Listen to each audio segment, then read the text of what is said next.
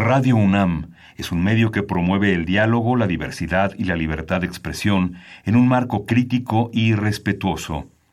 Los comentarios expresados a lo largo de su programación reflejan la opinión de quien los emite, mas no de la radiodifusora.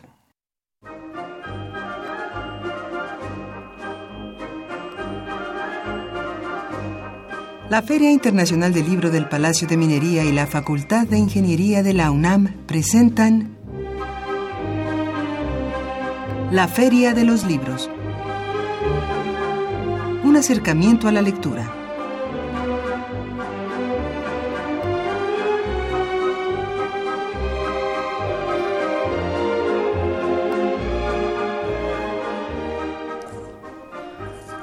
Hola, ¿qué tal? ¿Cómo están? Muy buenas tardes, sean todos ustedes bienvenidos a una emisión más de la Feria de los Libros.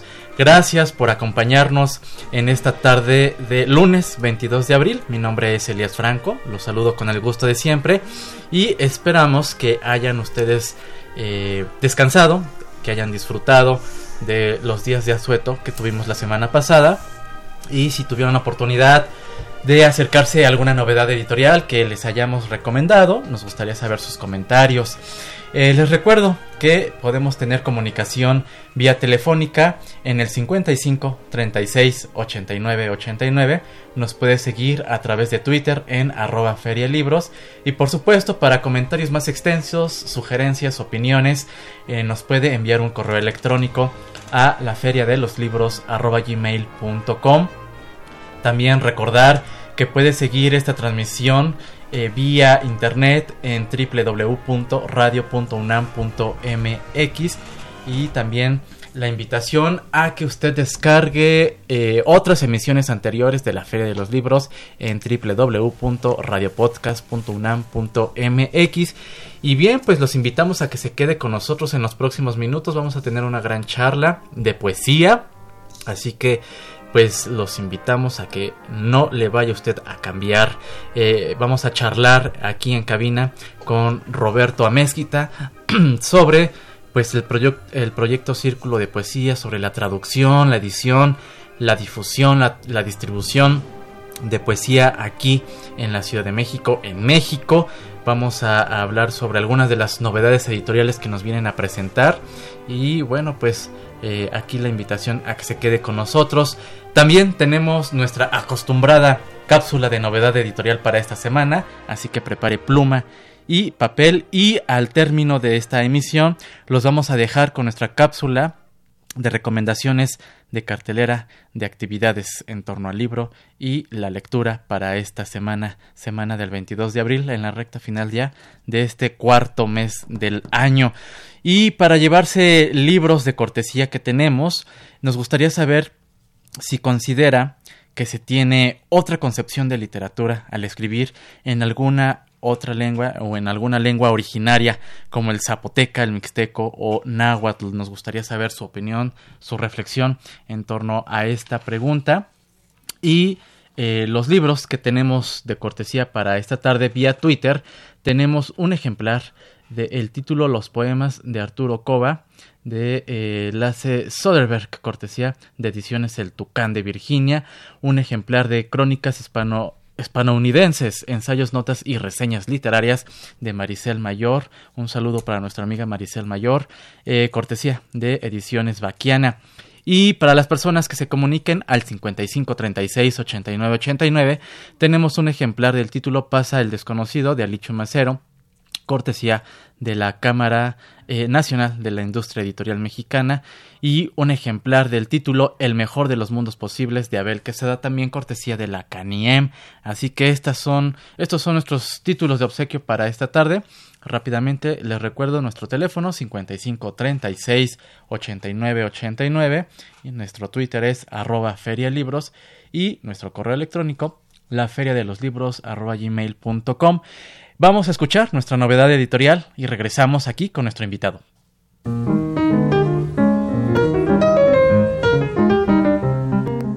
Notas de pie de página.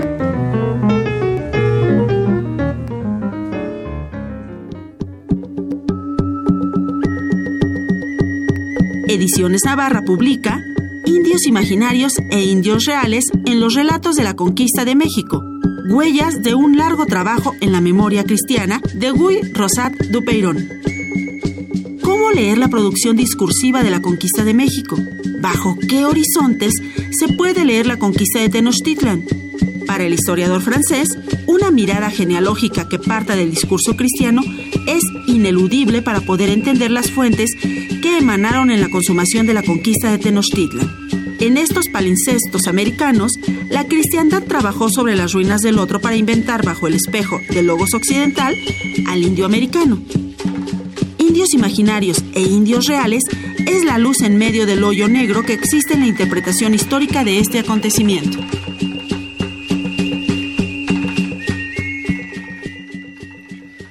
Estamos de regreso en la Feria de los Libros, escuchamos nuestra recomendación de novedad editorial y damos la bienvenida a Roberto Amezquita. Él es poeta, ensayista y traductor, es editor asociado de Círculo de Poesía, revista electrónica de literatura y bueno, director de distribución de Visor Libros México. Es autor del poemario Yámbicos de Escarnio y Maldecir, publicado en Argentina por el Suri Porfiado en 2016.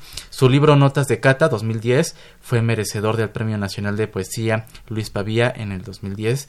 Y bueno, pues eh, traducciones eh, de su autoría han aparecido en la antología Solo una vez aquí en la Tierra, 52 poetas del mundo, esto publicado por Valparaíso, aquí de México en el 2014, y en Una soledad de 100 años, poesía china 1916-2016, también publicado por Valparaíso.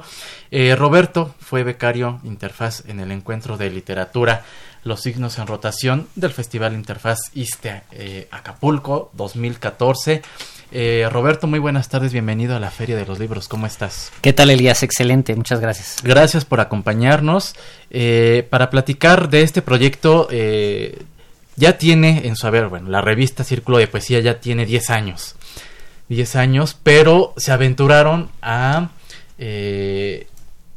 pues a impulsar la poesía a través de su, de su editorial, Círculo de Poesía, que comenzó en el 2014. Así es, con el impulso de nuestros lectores, la revista mm. es el espacio de poesía más leído de la lengua española y eh, es también el corpus más grande de traducción de todas las lenguas al español en poesía. Eh, entre otras muchas cosas. Entonces, con el boom, el éxito de la revista, 9 millones, estamos ahora cerca de los 10 millones de visitantes. 10 millones de visitantes en, en círculo de poesía.com. Y entonces, a partir del 2014, con ese impulso, empezamos a, llevarlo al papel, a hacer libros, eh, esos poemas que se leían tanto en la revista. Eh, lanzamos primero el sello Valparaíso México, que es un sello que está también, tiene también casa en España, en Colombia, en Centroamérica, en Estados Unidos. Entonces el catálogo mexicano lo curamos aquí desde Círculo de Poesía y bueno, tenemos ya 52 títulos desde ese 2014 que empezamos con El Tigre en la Casa de Eduardo Lizalde, eh, nuestro mayor poeta en el español.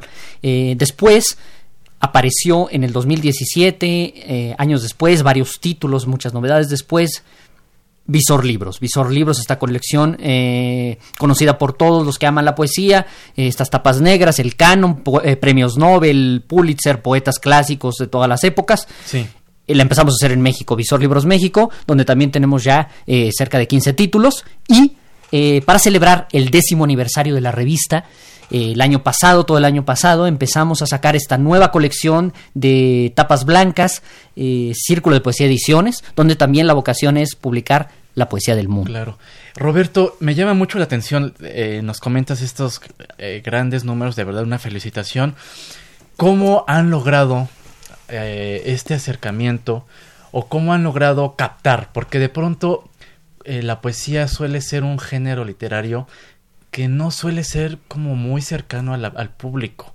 Y la gente así, eh, en mi experiencia, cuando tuve la oportunidad de colaborar en la Feria de Minería, decía, nos encanta la poesía, pero de pronto no tenemos este acercamiento. ¿Cómo lo han logrado ustedes? ¿Cómo han llevado al público este acercamiento? Bueno, eh, se hace con la curaduría. o sea, se pone en la red una idea del poema sí. Eh, y se publican esos poemas de alto impacto, esos cuatro o cinco versos que van a atrapar al lector, eh, y desde muchas tradiciones distintas, presentarle lo mejor que está ocurriendo en este momento eh, con los poetas de Dinamarca, Suecia, China, Inglaterra, de México, de las lenguas originarias. Entonces, primero, con una selección muy cuidada de los versos más poderosos. Eh, después con todos los poetas de la tradición. ¿Quién no va a emocionarse leyendo a Miguel Hernández, leyendo a Federico García Lorca, a Eduardo Lizalde? Entonces es presentar todo eso. Decían, la poesía no se lee. Y entonces, cuando cumplimos dos millones de visitantes, ¿no? El primer millón, los primeros doce mil lectores, dijimos, claro que la poesía se lee. Y es una efervescencia increíble. Ahora, la clave, claro, es esa, es la curaduría, es cuidar mucho qué poetas pones eh, junto a otros. ¿Quiénes participan en esta curaduría que realizan? Bueno, eh, el director de nuestra revista, que es el poeta Lee Calderón, eh, Adalberto García, que ahora mismo cuida, es el editor dedicado, es el que está más tiempo dedicado a cuidar el círculo de poesía, Mario Bojorques, que es el director de nuestro, de nuestro proyecto editorial, y eh, Mijail Lamas, yo mismo, Andrea Rivas, eh, una traductora magnífica, poeta de Puebla, Gustavo Sorio de Ita, Álvaro Solís, es decir, un equipo de, colaboradores, Rubén Márquez Máximo en Puebla también, eh, y siempre diálogo con poetas del mundo. Eh, con Natalia Zarova, por ejemplo, en Rusia, para que nos diga qué es lo que está ocurriendo ahí. ¿Qué es lo que se está presentando por allá? Y así en, todos los puntos cardinales. Entonces, bueno, de ese modo mm, vamos eh, colectando lo mejor de la poesía Ahora, y poniéndolo ahí. La labor de la traducción. Eh, ¿Cómo también respetar y ser muy apegados a la lengua originaria y presentarnos una traducción que sea fiel, sin que pierda la esencia que el escritor imprimió en esa en ese texto original. Fíjate, es un trabajo de orfebrería, de muchísimo cuidado, que hemos estado, por mala suerte, acostumbrados mal a traducciones terribles, sobre todo en la poesía y en todos los géneros, en errores eh, desde muy básicos por el parecido de una lengua, por ejemplo, entre las lenguas romances, el español, el portugués, el italiano, que de pronto le parecen tan cercanos a, a la gente, porque lo son, pero ahí es donde se cometen errores. O de, cualquier otro tipo, en lenguas germánicas, en, el chino, etcétera. Entonces, bueno, en Círculo eh, tenemos una vocación de la traducción, te decía hace un momento que es el espacio donde hay más traducción de poemas de todas las lenguas hacia el español, un espacio que está vivo eh, con miles de documentos de las más variadas lenguas. Eso sobre todo tiene base en el magisterio, en la traducción de Mario Bojorques, que con el que por cierto hemos publicado el año pasado este volumen magnífico, eh, Ave Raris, de la edición de poesía, eh, de Fernando Pessoa. Un Fernando Pessoa en cuatro idiomas, en francés, español, portugués e inglés, con todas estas personas que viven en él, ¿no? Todos estos heterónimos, más de 50 eh, voces diferentes. Entonces, bueno, con Mario hemos dialogado, Ali, Mijael, los amigos, hemos estado dialogando todo el tiempo sobre las lenguas del mundo. Y en la propia revista, con todos los colaboradores de fuera, también, ¿no? Eh, Indira Díaz, por ejemplo, recientemente apareció un libro que se llama Puente y Precipicio, que es toda la poesía rusa reciente. Entonces, desde la revista estamos todo el tiempo pensando los idiomas, repensando las traducciones, volviendo a traducir a los clásicos. En ese, en ese marco, rico en discusión lingüística, poética, eh, es que recibimos toda traducción que aparece en la revista. Entonces, bueno, cómo ser apegado a la lengua original, eh, en esencia se trata de comprender el sentido más que las palabras, sí las palabras, pero el, sentido profundo, la emoción inteligente, la emocionada eh, voz de ese poeta, y trasladarla a cómo funcionaría en español. Además, concretamente en el español mexicano, con las palabras que no son propias. ¿Cómo poner a este poeta, Thomas Tranströmer, eh, de un lugar aparentemente tan lejano, Suecia, a esta poeta Suyata Bhatt de la India, que es de expresión inglesa, pero ella nació en la lengua del Gujarati. Entonces ella mete muchas palabras del Gujarati eh, en, la traducción. Entonces había que discutir eso. Nos sentamos y hablamos, oye, ¿cómo, cómo sería esta, esta palabra? ¿Por qué tal en el contexto? Y así se cuidan las traducciones. ¿Cuánto eh, en, esta, en esta labor de, traducción, cuál es el tiempo, digamos, un poco, a lo mejor es imposible decir, ¿no? Eh, pero para que el público se dé cuenta de este trabajo cuidado que se realiza, una vez que eh, tienen esta traducción, la discusión, la revisión del texto, ¿qué tiempo les lleva ir revisando el texto y decidir, así queda? Fíjate, al ritmo que trabajamos en Círculo de Poesía a veces puede ser una semana. Una semana para un libro eh, o dos. Por ejemplo, con este Suyata Bat, que es prácticamente no dormir. Lo digo literalmente, no es un eufemismo, sino no dormir tres o cuatro días o dormir lo menos posible. Entonces estar discutiendo día y noche todo el tiempo la poesía hindú, eh, es decir, el contexto en el que está ella, cómo escribe, cuáles son sus libros. Esta es una antología de varios libros. Entonces eh, puede llevar eso, puede llevar uno, dos, tres meses o libros que se van fraguando durante meses y meses en la revista, que van apareciendo poco a poco eh, un poema u otro, como este Xochitlactoli del que vamos a hablar, que son las lenguas originarias de México. son 16 lenguas. Entonces, eh, fueron apareciendo eh, con la curaduría de Martín Tonalmeyot en el dossier. Primero fue un dossier en la revista, Xochitlactoli, y fue saliendo cada semana, cada dos semanas, un poeta zapoteco, náhuatl, maya, sotzil, celta, etcétera. Entonces fueron saliendo cada semana y después nos damos cuenta que hay un libro. Claro. Eh, Roberto, ¿qué te parece si vamos a escuchar un poco de música? Y eh, regresando, podemos comentar pues estas eh, recientes publicaciones que tienen. ya comentabas tú, el de Xochitl Actoli y bueno, de esta serie de Círculo de Poesía y otros libros que por aquí nos traes. Claro. Vamos a música, regresamos.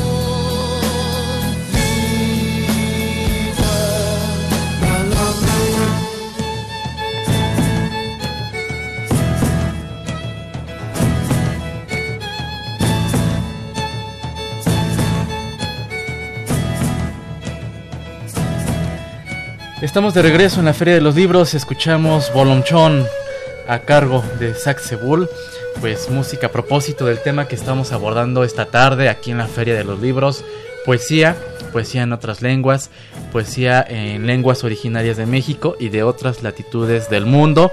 Estamos charlando con Roberto Amezquita de Círculo de Poesía, pues un proyecto editorial que inició con pues una revista digital y que apostaron por eh, publicar libros. Roberto, pues continuando con esta, con esta charla y por supuesto dando a conocer su proyecto a todos nuestros amigos que nos escuchan aquí en Radio UNAM, em, pues nos presentas un par de novedades editoriales de, Círculo de Poesía.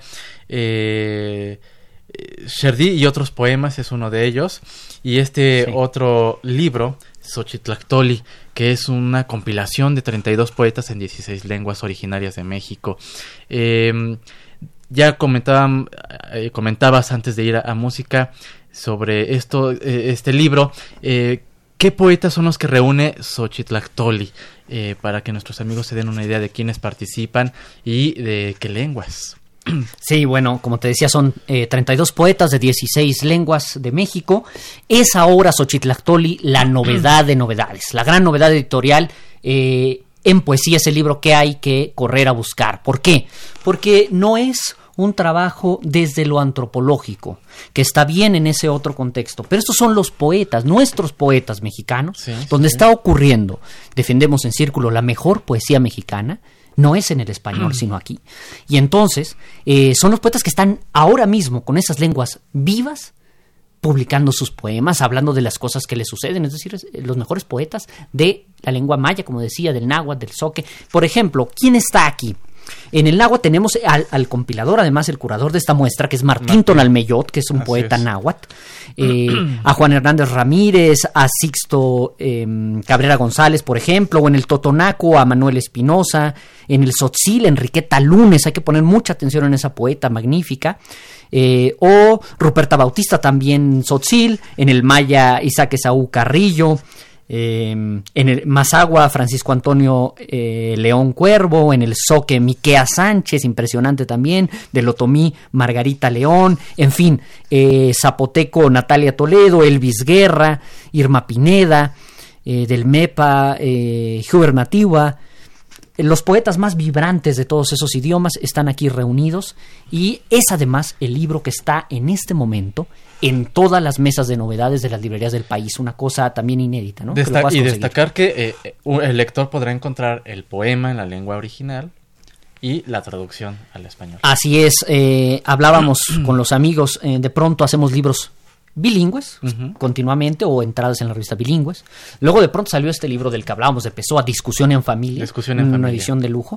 Y decíamos Así es tetralingüe, ¿no? Es una edición tetralingüe. Bueno, ¿cómo se puede llamar este que son 16 idiomas? Así ¿no? es. Entonces es un libro que efectivamente viene en el idioma original y en el español todos los poemas. Eh, ahí hay que destacar algo muy importante que se da en el contexto de los poetas en lenguas originarias que son ellos mismos sus traductores. Y todos ellos se han traducido al español en este volumen y por eso presentamos eh, ese doble trabajo de sus poemas y la, y la versión española. Sería una, un libro eh, hexadeca Sí. Eh, y eh, lingüe. Exactamente. Exact- Y el importante, bueno, ya lo comentabas, eh, ya también destacabas este libro de Sujata Bat, de Shardy y otros poemas, pero traes aquí en la mesa otros dos títulos. Traigo otros dos títulos, eh, un poco para hablarte de los tres sellos editoriales. Estamos hablando de Círculo de Poesía Ediciones, de estos libros blancos, Sí. el- de, de los cuales Xochitlactoli es el más nuevo y está ahora eh, en todas las librerías, en, el, en Gandhi y en Péndulo.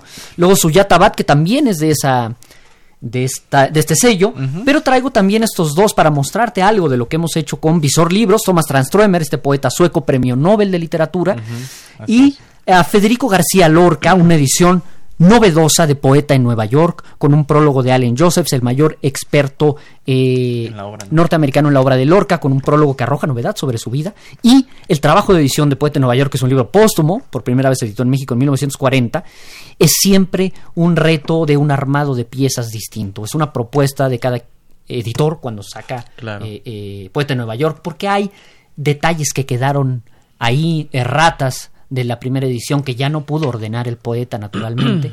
Entonces es nuestra eh, versión de Poeta en Nueva York celebrando a, a García. a García Lorca. Lorca. Eh, Roberto, eh, se nos está terminando el tiempo, pero desde tu muy particular punto de vista, eh, se crea, se escribe con otra perspectiva literaria desde una lengua eh, distinta. Por supuesto, ganar una lengua nueva es ganar otra visión del mundo, otra forma de sentir, de pensar, de ser. Eh, lo estamos experimentando todo el tiempo en Círculo de Poesía, donde cada uno de los miembros del equipo traduce de cuatro, cinco, seis idiomas Sí. y discutimos palabras eh, maravillosas que expresan realidades inéditas para el español. Claro. Eh, la traducción entonces se convierte en una suerte de partida de ajedrez, donde hay que ver las posibilidades del juego, es decir, eh, está esta posición, si el- el- las blancas movieron el alfil, entonces es conveniente que nosotros vayamos por el flanco con el caballo, etcétera, es. y es está reconstruyendo las posibilidades todo el tiempo. Entonces, eh, es maravilloso ganar una lengua porque es todas esas posibilidades al doble, al triple, al cuádruple, eh, por 16 con este libro de Xochitlactoli. Entonces, eso es. Eh, en, este libro de, de Xochitlactoli, eh, al revisarlo, y para que antojes más al público, ¿qué, ¿qué, es lo que abordan estos poetas mexicanos? seguramente se evocan o se centran mucho en esta en estas cosmovisiones, ¿no?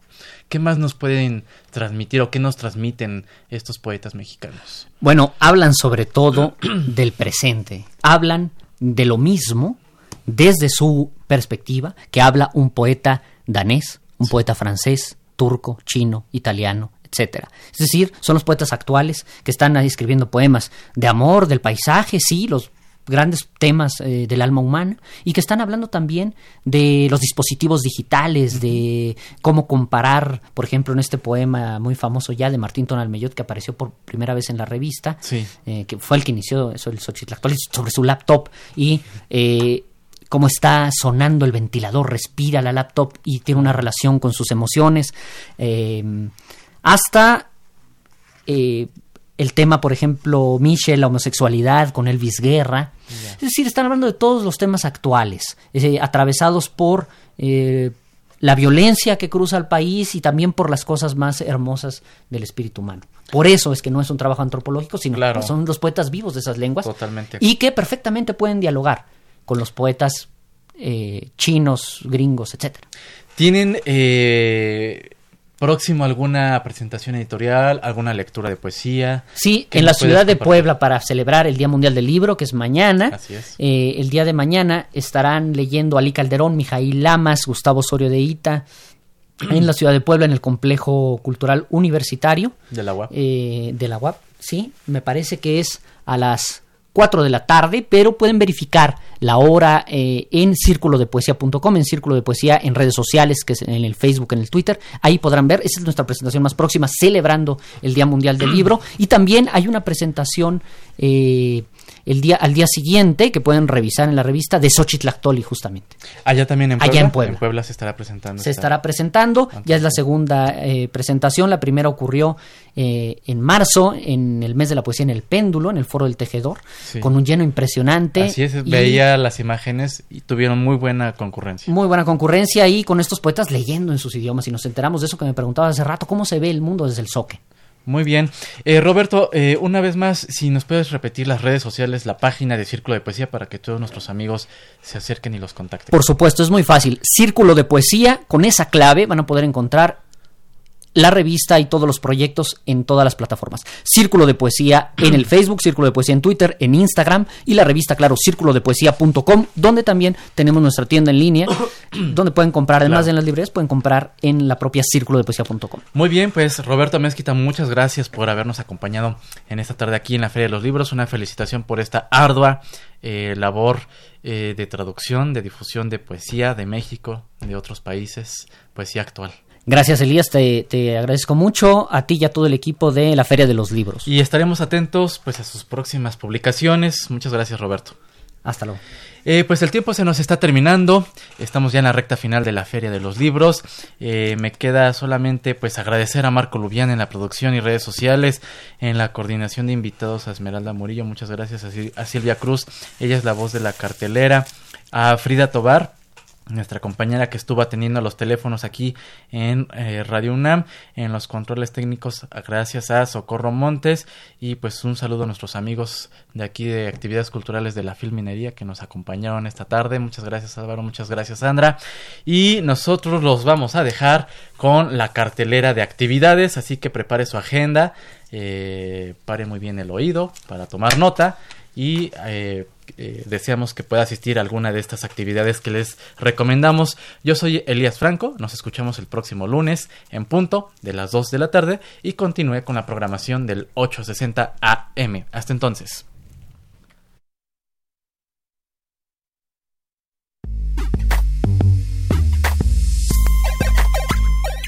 En el marco del ciclo Resonancias, Café Poético, el Instituto Nacional de Bellas Artes invita al recital Una mirada a la poesía de Alejandro Arzumanián, coordinado por Mónica Martínez y Bruno Bresani. El espectador podrá adentrarse en la obra poética del ensayista y músico argentino. La cita es el sábado 27 de abril a las 17 horas en el Salón de la Plástica Mexicana, ubicado en Colima número 196, Colonia Roma Norte. La entrada es libre.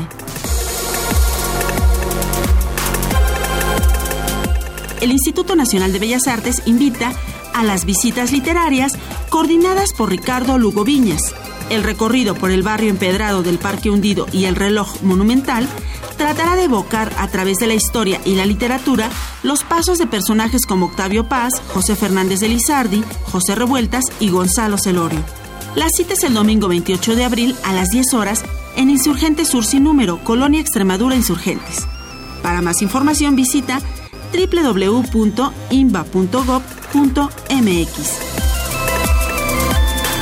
La Universidad Nacional Autónoma de México invita a la puesta en escena El Cornudo Imaginario, de Molière.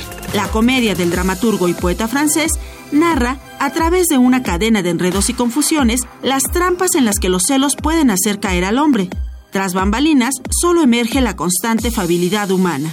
La cita es el sábado 27 a las 11 horas en la explanada del Centro Cultural Universitario, ubicado en Insurgente Sur número 3000, Ciudad Universitaria.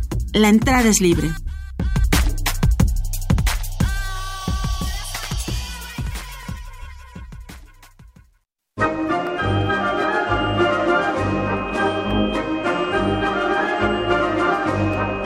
La Feria de los Libros un programa de la Feria Internacional del Libro del Palacio de Minería que organiza la Facultad de Ingeniería en coproducción con Radio UNAM.